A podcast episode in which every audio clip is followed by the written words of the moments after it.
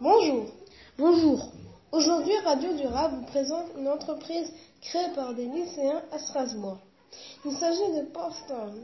Et pour en savoir plus, Clément va répondre à mes questions. D'accord, Kylian, je t'écoute. Peux-tu nous expliquer ce que fait cette entreprise? Huit élèves du lycée Kléber ont décidé de vendre des pailles pour boire qui sont biodégradables en 8 à 9 mois. Et pourquoi ont-ils choisi de faire ça? Les pailles du McDo sont en plastique et en les jetant, on pollue car le plastique s'entasse dans les océans. Sais-tu quelle quantité ça, ça représente? Chaque jour, 8,8 millions de pailles en plastique sont utilisées en France et elles s'ajoutent aux 8, aux 8 millions de tonnes de déchets déversés dans les mers. Ah oui, leur idée est vraiment importante pour la planète.